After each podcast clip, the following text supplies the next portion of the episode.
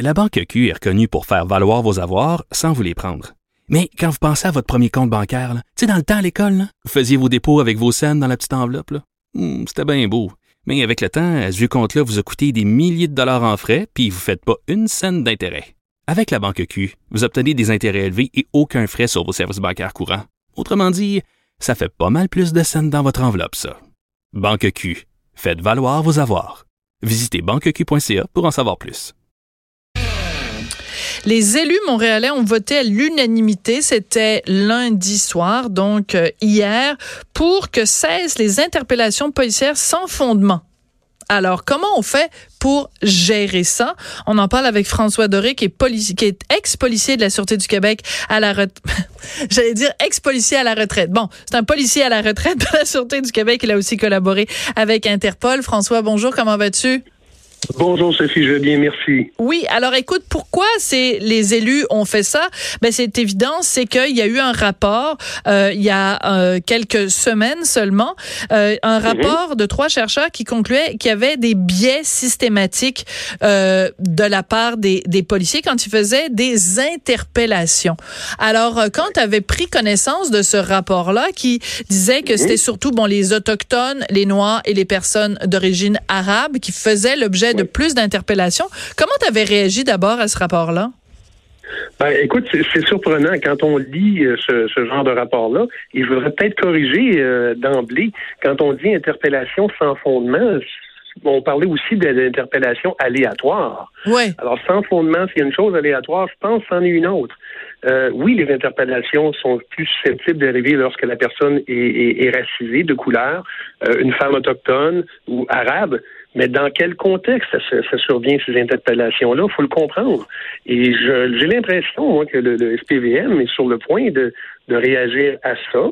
Euh, je comprends qu'une motion va être déposée. La mairesse n'a pas commenté tant que c'est pas tant que c'est pas officialisé, mais le SPVM aussi devrait sortir. Et sauf erreur de ma part, Sylvain Caron, euh, directeur du SPVM, a mentionné euh, il y a quelque temps qu'il allait au cours des prochains mois sortir ou du moins présenter une politique au mhm. sujet des, interpellations. Alors, il faut, faut comprendre dans quel contexte c'est fait. Il y a évidemment une différence entre euh, l'appel d'une personne qui dit bon ben dans Ruelle, là, il y a trois, quatre jeunes, là, puis ils demeurent pas ici, puis ça m'inquiète un peu, ils se tiennent là, puis la police arrive.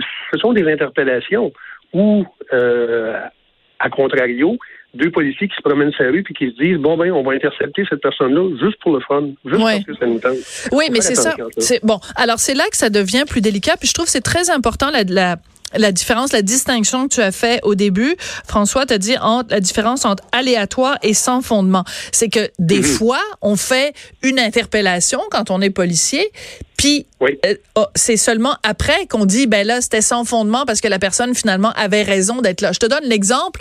Euh, mettons euh, dans un quartier très cossu, il est 3 heures du matin, les policiers se promènent et il y a quelqu'un qui se promène dans la rue à 3 heures du matin. Bon, est-ce que est-ce qu'il est noir, est-ce qu'il est arabe? De toute façon, arabe, je sais pas comment tu fais pour voir ça sur la face de quelqu'un là. Je veux dire. Sugar Sammy se promène dans la rue. Est-ce que les policiers sont capables de dire s'il est arabe ou s'il il vient d'Inde ou je sais pas. En tout cas, ça, je trouve c'est une notion un peu bizarre, mais bon, peu importe. Euh, et donc, les, les policiers l'interpellent. Ben, il lui demande qu'est-ce que tu fais dans la rue à 3 heures du matin? Est-ce qu'il l'interpelle parce que il est noir ou il l'interpelle parce que il est 3 heures du matin dans un quartier cossu?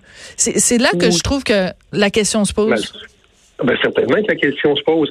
Euh, un, est-ce que les policiers doivent attendre qu'il se passe quelque chose pour intervenir? Ou le contexte fait en sorte qu'à 3 heures du matin, à Hampstead, à Outremont, à Westmount, euh, tu vois, bon, un jeune ou deux jeunes qui ont l'air à se promener puis qui regardent un peu les maisons, qui regardent autour. Euh, là, on, a, on, a, on quasiment des motifs pour procéder à une interpellation. Pas une arrestation, mais une interpellation. Si deux, trois heures de l'après-midi, c'est totalement autre chose. Mais à 2-3 heures du matin, généralement, dans un quartier cossu, tu le disais tantôt, on s'attend, à moins que ce quartier-là soit peuplé de gens qui travaillent euh, de soir et de nuit, à ce qu'il n'y ait pas grand bruit et pas grand monde. Ouais, mais en même temps, tu vois, mon ami Norman Brathwaite, qui habitait avant euh, dans Westmount, me disait, tu sais, je dirais, même ses voisins, des fois, lui disaient, euh, se disaient, mais qu'est-ce qu'il fait là à vivre dans un quartier? Écoute, à un moment donné, il avait gagné un Gémeaux ou quelque chose, puis il avait fait la une du journal de Montréal. Il nous l'a raconté à Cube Radio, et puis ses oh. voisins le regardaient bizarrement. Ils pensaient qu'il s'était fait arrêter pour un deal de drogue parce que, écoute, un noir qui habite à Westmount, qu'est-ce que ça fait là? Ben, exactement. Il faut faire attention. C'est qu'il faut faire attention de ne pas faire de la discrimination, puis en même temps, de l'autre côté, il faut faire attention non plus de pas s'empêcher de faire des interpellations pour parce qu'on a peur de se faire traiter de ci ou de ça. Ben, exactement. Tu sais, dans, le cas des femmes autochtones, on dit qu'elles ont, c'est quoi, c'est 11 euh, fois, ou le, pourcentage, c'est 11 fois plus élevé d'interpellation. Euh, on, va, on va prendre l'exemple suivant, euh, Sophie, si tu veux bien. La femme autochtone qui déambule intoxiquée ben sur la voie publique, est-ce qu'elle est interpellée parce qu'elle est autochtone, parce qu'elle est une femme, ou parce qu'on veut la diriger vers un soin de santé quelconque? Alors, si, encore une fois, je reviens à l'exemple de tantôt, si les policiers le font juste par plaisir, ils n'ont pas leur place. Et ça doit être corrigé. Mais s'ils le font pour aider ces gens-là, c'est autre chose. Mais de l'abus, il y en a partout, Sophie. Hélas, il y en a partout. Comment on fait donc pour empêcher le biais chez les policiers. Et là, j'adore ton exemple parce que au coin de Sherbrooke et à Avenue du Parc, tous les jours, euh, il y a euh, une, une, entrée de magasin et il y a en général entre 6 et 7 euh, personnes autochtones, beaucoup de femmes, mais pas juste des femmes. et écoute, quand je, je vais venir mon fils à l'école le matin, là, il est 8 heures le matin, ils sont intoxiqués, à 11 heures le soir, sont, c'est d'une tristesse absolue. Oh. Mais si, en effet, je voyais un policier interagir avec ces personnes-là qui sont au coin de la rue, je me dirais, ben, il interagit pas avec eux parce que c'est des autochtones, mais c'est parce que, tu sais, tous les matins, ils sont là avec une bouteille de gin, puis ils sont, sont intoxiqués. Fait que c'est sûr qu'il y a un moment donné, on, fait quoi? Euh, c'est ça. Puis je pense qu'il faut que le gouvernement se penche là-dessus, que la ville se penche là-dessus. Le service de police a dit, a dit qu'il allait, faire quelque chose. Les interpellations, oui, ça fait partie du travail du policier, mais il faut quand même déterminer le, sans fondement aléatoire. Et c'est à force de pratiquer, à force d'être là, parce qu'il y a des gens, oui, ils ont besoin d'un coup de main, ils ont besoin d'aide. Euh, souviens-toi, il y a de ça quelques années, euh, le, le, qui était, bon, il faisait très froid, non loin du métro, qui avait été interpellé par des policiers. J'avais écrit un blog là-dessus dans le Journal de Montréal. Je me souviens très bien, euh, François. les policiers, ils l'avaient menacé de l'attacher après un poteau. Ils ne mm. l'auraient jamais fait. Mais ils ont, voulu l'aider, peut-être pas avec de la bonne façon. Mais comment on peut aider des gens qui ne veulent pas?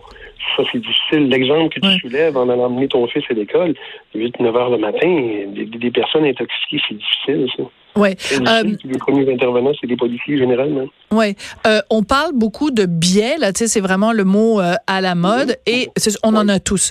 Est-ce que la situation serait différente s'il y avait, par exemple, excuse-moi, plus de personnes autochtones, plus de personnes d'origine arabe et plus de personnes euh, racisées, même si j'aime pas beaucoup ce mot-là, euh, au sein des forces de police, que ce soit à Montréal, que ce soit à Québec, que ce soit ailleurs au Québec.